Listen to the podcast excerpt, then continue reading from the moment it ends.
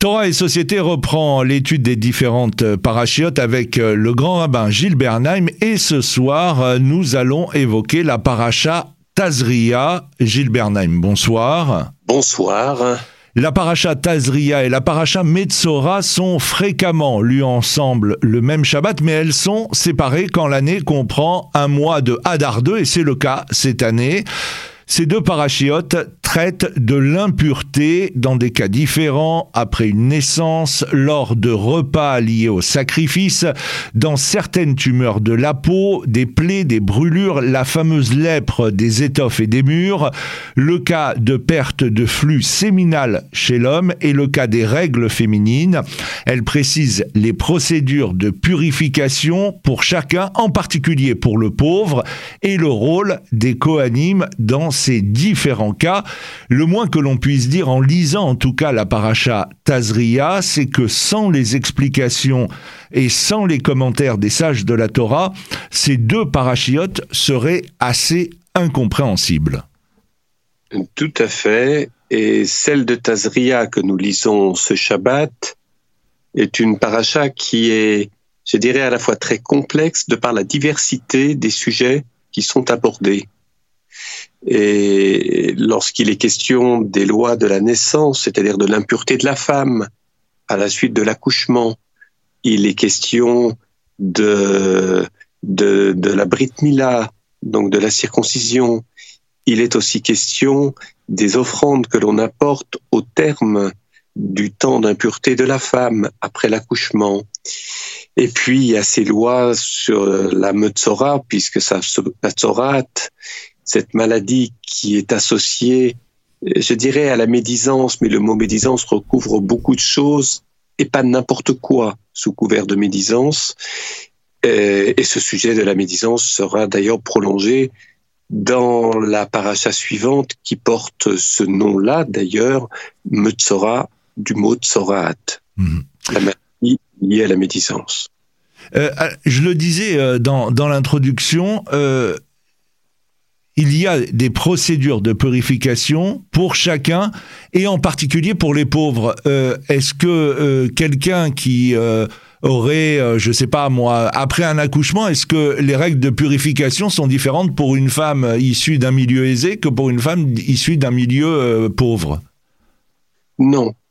Non, il ne faut pas confondre ce qui est obligatoire et ce qui est autorisé sous couvert de volonté de la personne d'en faire un peu plus, dans des limites d'ailleurs, et je dirais dans des limites qui attestent que ce qu'elle apporte en plus ne fasse pas l'objet d'une vénération de l'assistance ou des gens qui sont au courant, parce que ce serait le plus sûr moyen de mettre le pauvre en situation de gêne, pour ne pas dire de honte.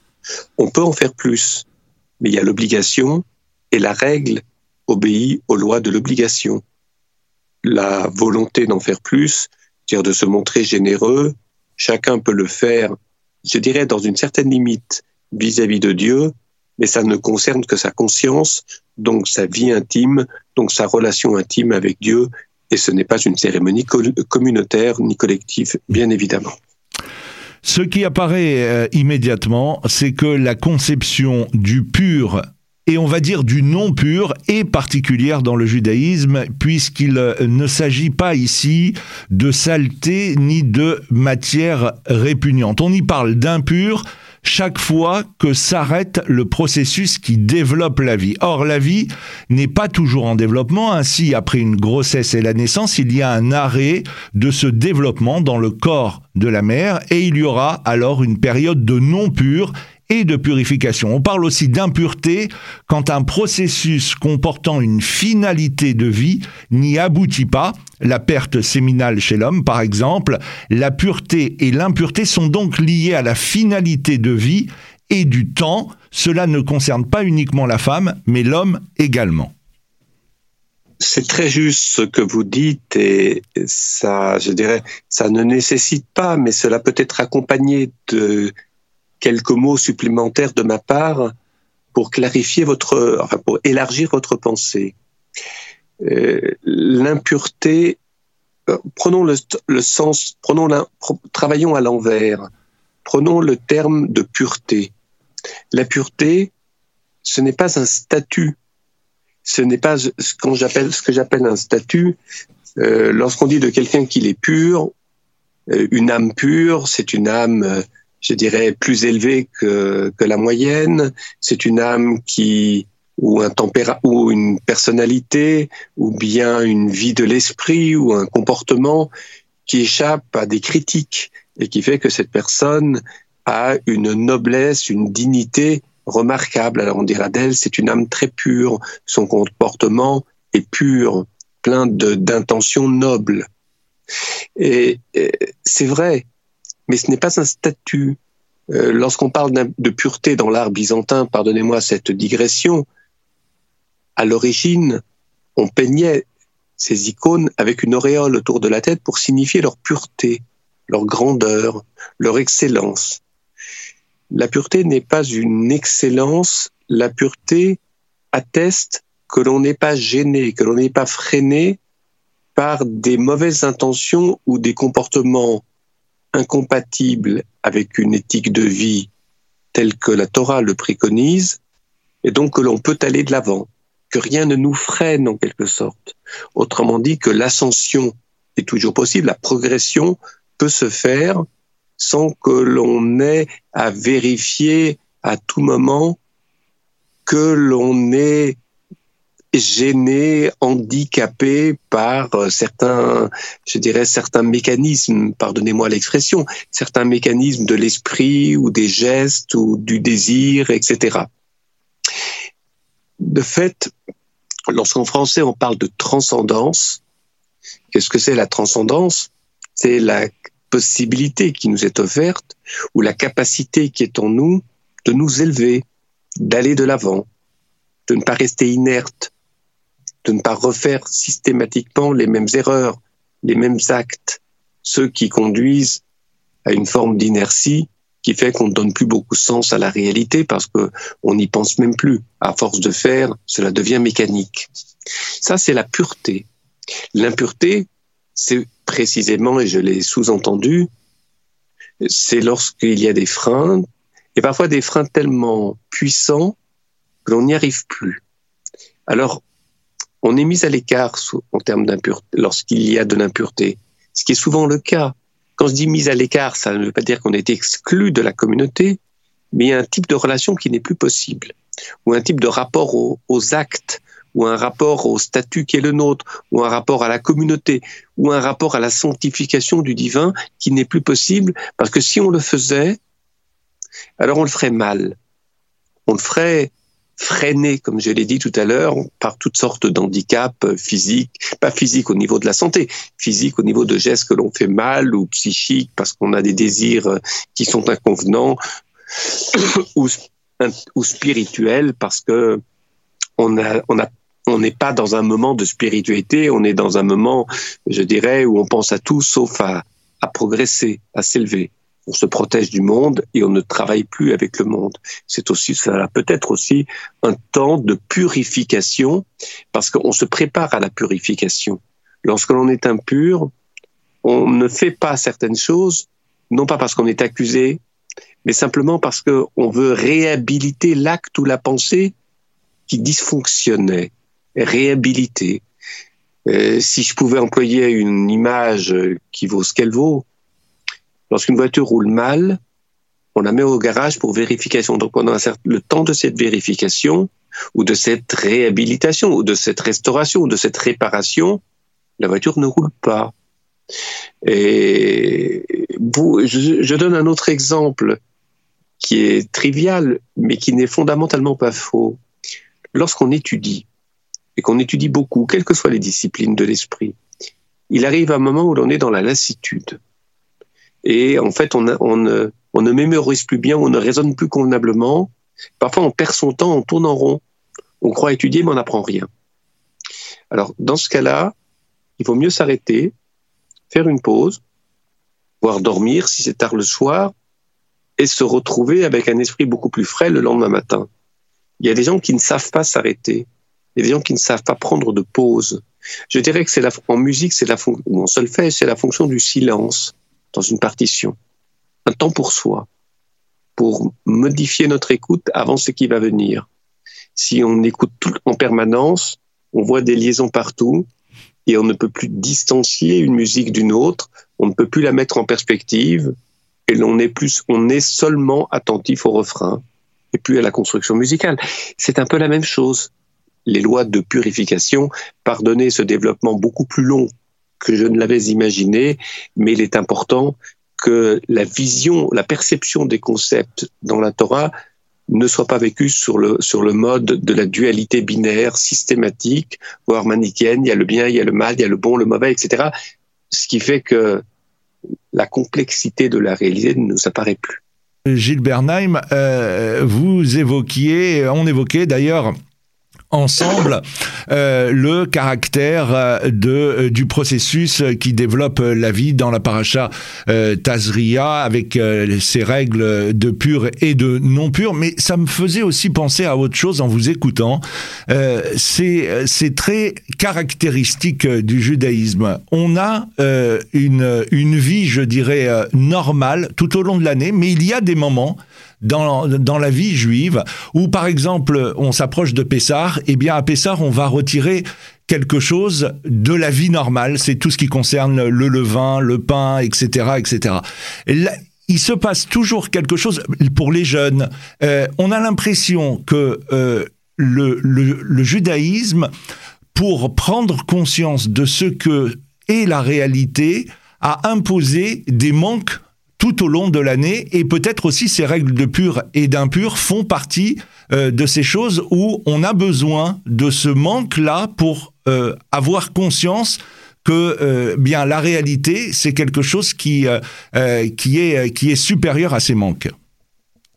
Ah, j'aime beaucoup cette image que vous suggérez.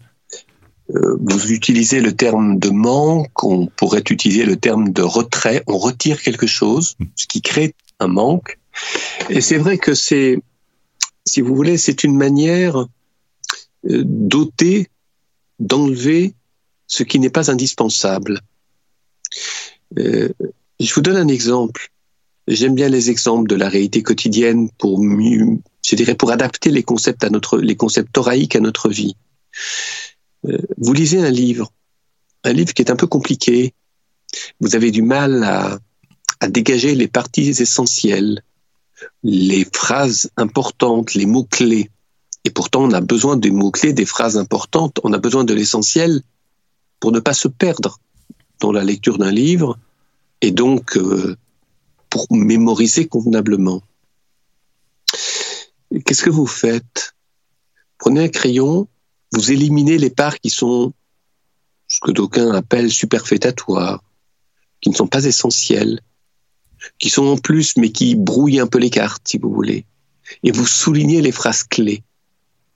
Il y a même des gens qui utilisent euh, des, stylos ou des feutres pour colorier les parties, les phrases clés. C'est vrai que c'est important parce que ça permet, lorsqu'on relit le texte, d'aller tout de suite à l'essentiel et de mettre bout à bout les phrases essentielles.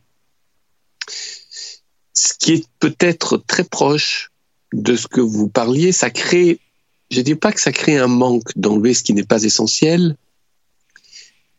ça c'est plutôt que le terme de manque ici, vous retirez ce qui n'est pas indispensable pour comprendre l'essentiel. Parfois, il y a des digressions, parfois, il y a des explicitations qui sont plus difficiles que les phrases essentielles. En croyant clarifier, on ajoute des difficultés. Ça peut arriver. Et cette image me convient assez bien dans la mesure où, lorsqu'on prend des notes, lorsqu'on écoute quelqu'un ou lorsqu'on lit un livre, on ne, on ne note pas tout. sinon, on enregistre et on recopie tout. Non, on attend les moments essentiels. Et c'est cela qu'on le note. C'est cela que l'on mmh. note. C'est le schéma, c'est le plan, je dirais, c'est la méthode qui est suivie ici dans ces lois de Pessar. On retire ce qui gonfle, c'est-à-dire on retire tout ce qui est gonflement je dirais, inconséquent. On ne garde que la matière première. Alors tout ce qui gonfle la forme, mais qui ne change rien au substrat de l'aliment, ou bien ce qui accélère le rythme de cuisson sans changer quoi que ce soit au substrat de l'aliment, est interdit à Pessar. C'est ce qu'on appelle retirer ce qui n'est pas essentiel. C'est ce que l'on appelle aussi le le hamet, c'est-à-dire le levain et les produits de fermentation, pour prendre cet exemple-là. Le Ramban, euh, Rabbi Moshe ben Nachman, situe ces questions de pur et de non pur par une longue introduction à la paracha. Il euh, euh, il fait découvrir que la création est organisée spécialement dans les rythmes du temps et alors parvenir à vivre selon les rythmes optimaux de la création et de son créateur est une source de bonheur, dit le Ramban. Pour faire réussir la vie, l'homme doit parvenir à discerner l'ordre bon, parvenir à y discerner ce qui vient avant et ce qui vient après. La question est la même dans l'ordre de la pensée, de la parole et des niveaux de l'être. Et à partir de là, tout ce qui vient altérer cet ordre a besoin d'une procédure réparatrice, on en parlait, et surtout éducative à notre endroit afin de nous remettre dans l'ordre optimal. Il n'est pas seulement naturel, il est soumis à la sainteté. C'est cet ensemble qui permet de situer ce qui est pur et ce qui est impur, dit le Ramban.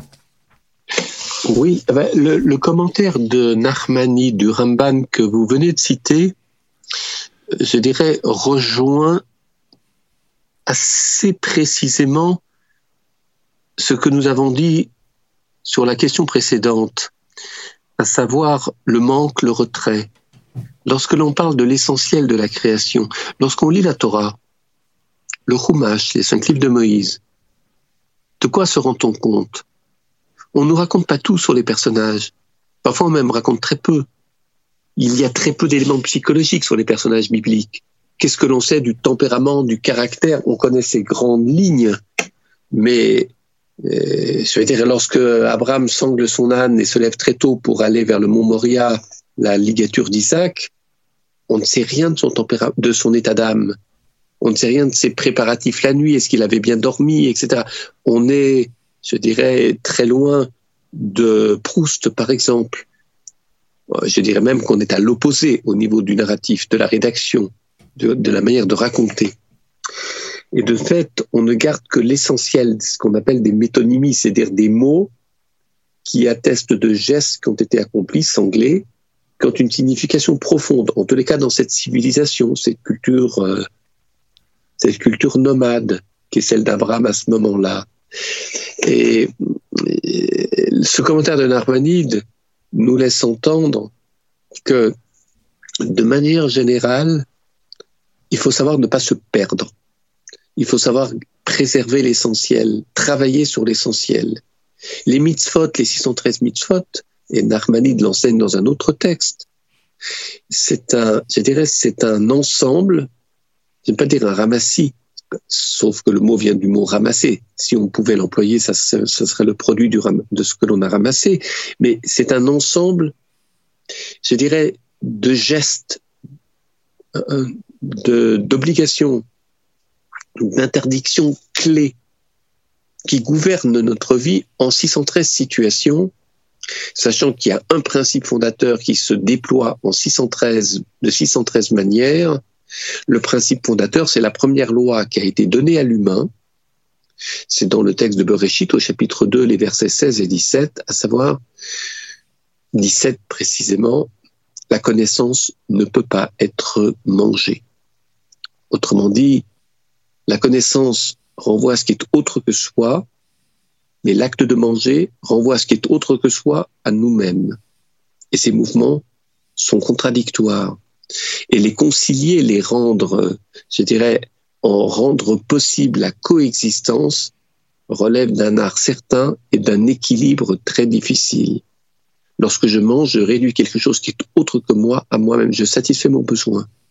Par contre, lorsque je veux connaître quelque chose qui est autre, il me faut au contraire éviter de, je dirais, de se contenter de la gratification, du plaisir, de la satisfaction, et avoir le courage de quitter mes lignes, de quitter mes bases, de quitter les lieux qui me sont habituels pour aller vers l'inconnu.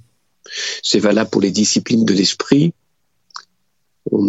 Plus on approfondit un sujet, plus on s'éloigne de ce que l'on savait déjà, et plus l'on a d'incertitude. Plus on est savant, plus on a d'incertitude.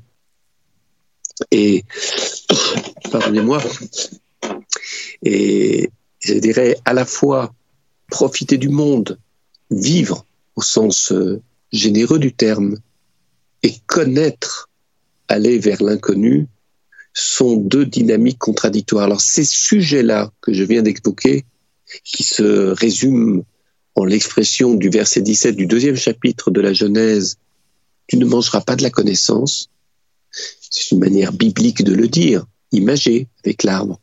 Mais le sens profond, nous l'avons évoqué, eh bien, il se redéploie, il se subdivise en 613 commandements, qui sont 613 moments de notre vie, 613 situations possibles, optimalement possibles, et comment retrouver le sens de la loi première, la loi qui a été donnée à l'humain au deuxième chapitre de la Genèse, pour qu'elle éclaire ces 613 euh, situations tellement complexes, tellement fines, que très souvent, on ne pense même plus à la loi fondatrice de l'humanité. C'est toute la difficulté de la Torah, mais c'est aussi toute la difficulté de nos vies. Deux questions euh, encore juste avant de finir euh, cette émission. On va essayer d'y répondre brièvement. On va dire un mot sur la Brit Mila dont on parle dans Tazria avec euh, deux interrogations. Une précision est donnée. Uvium Hachemini que l'on pourrait traduire et au jour le huitième. Pourquoi n'avoir pas dit directement le huitième jour et qu'implique cette précision? Au jour le huitième, renvoie très spontanément aux sept jours d'impureté. Lorsqu'il s'agit d'un garçon, bien évidemment, une fille, les règles sont différentes, mais l'exemple du garçon est plus facile à enseigner euh, dans une émission comme la nôtre. Au, terme des sept jours, je ne fais pas de psychanalyse, et encore moins de psychanalyse, pardonnez-moi, élémentaire, pour ne pas dire simpliste, c'est-à-dire qui ne recouvre rien. Euh, au bout des sept jours, pourquoi ces sept jours ont été donnés? Les, certains, maîtres, certains maîtres de la Kabbale enseignent que après l'accouchement, il y a sept jours où il n'est pas question de projet de vie. Je ne parle pas de sexualité avec son mari, bien évidemment, après l'accouchement, mais il n'y a pas de projet. C'est-à-dire qu'il y a un besoin pour la femme, je ne dis pas de récupérer de l'accouchement, ça serait un peu trop simple, pour ne pas dire simpliste, c'est un peu trop basique. Non, simplement, vous savez, quand une femme porte en son corps l'enfant pendant neuf mois, l'expulsion peut produire ou révéler des états d'être, des états d'âme qui sont liés au brusque bouleversement dans le corps de la femme. Et de fait, il y a sept jours, j'allais dire, où elle ne s'appartient qu'à elle-même, dans le détachement progressif de ce petit enfant qui est le garçon qui va s'inscrire sur le chemin, je ne dis pas de l'éloignement affectif d'elle, mais de la distanciation des corps. Et au terme du septième jour, alors le huitième jour est un, lourd, est un jour qui est lourd de symboles. La circoncision a lieu le huitième jour. C'est un devoir pour le père de circoncire son fils, enseigne les sages. Et lorsqu'il ne peut pas le faire, il fait appel à un circonciseur, un Moël. Et que dit le père ou que dit le Moël Il dit pour faire il récite une bénédiction où il annonce que l'enfant va entrer dans l'alliance d'Israël grâce à cette cérémonie. Autrement dit, entrer dans l'alliance, c'est entrer aussi au sein du peuple juif, au cœur du peuple juif, c'est-à-dire dans la communauté d'Israël. Et quitter le lieu du face-à-face entre la mère et l'enfant pour entrer dans le lieu de la collectivité qui plus tard le conduira à être adulte dans cette société, dans cette communauté, au sein de ce peuple. Et c'est le rôle du père de le faire. Si je disais les choses pour conclure là-dessus de manière très courte, ben peut-être que je suggérerais l'idée d'un anti-Oedipe, pas au sens que lui donnait le philosophe Gilles Deleuze, mais un anti-Oedipe, à savoir le dip, c'est le fils qui tue le, le fils tue le père pour euh, épouser la mère. Ici, c'est exactement le contraire. Le père éloigne le fils de la mère pour permettre à l'enfant de grandir. C'est la fonction du père, c'est la fonction de la loi, c'est la fonction de la parole. Et cet acte de rupture, de coupure avec la mère se fait par la circoncision. C'est ce qu'enseignent les kabbalistes. Eh bien, c'est sur ces mots que s'achève cette émission euh, Torah et Société avec euh, le grand rabbin Gilles Bernheim. Et on se donne bien évidemment rendez-vous la semaine prochaine pour un nouvel épisode. Merci et bonsoir. Bonsoir.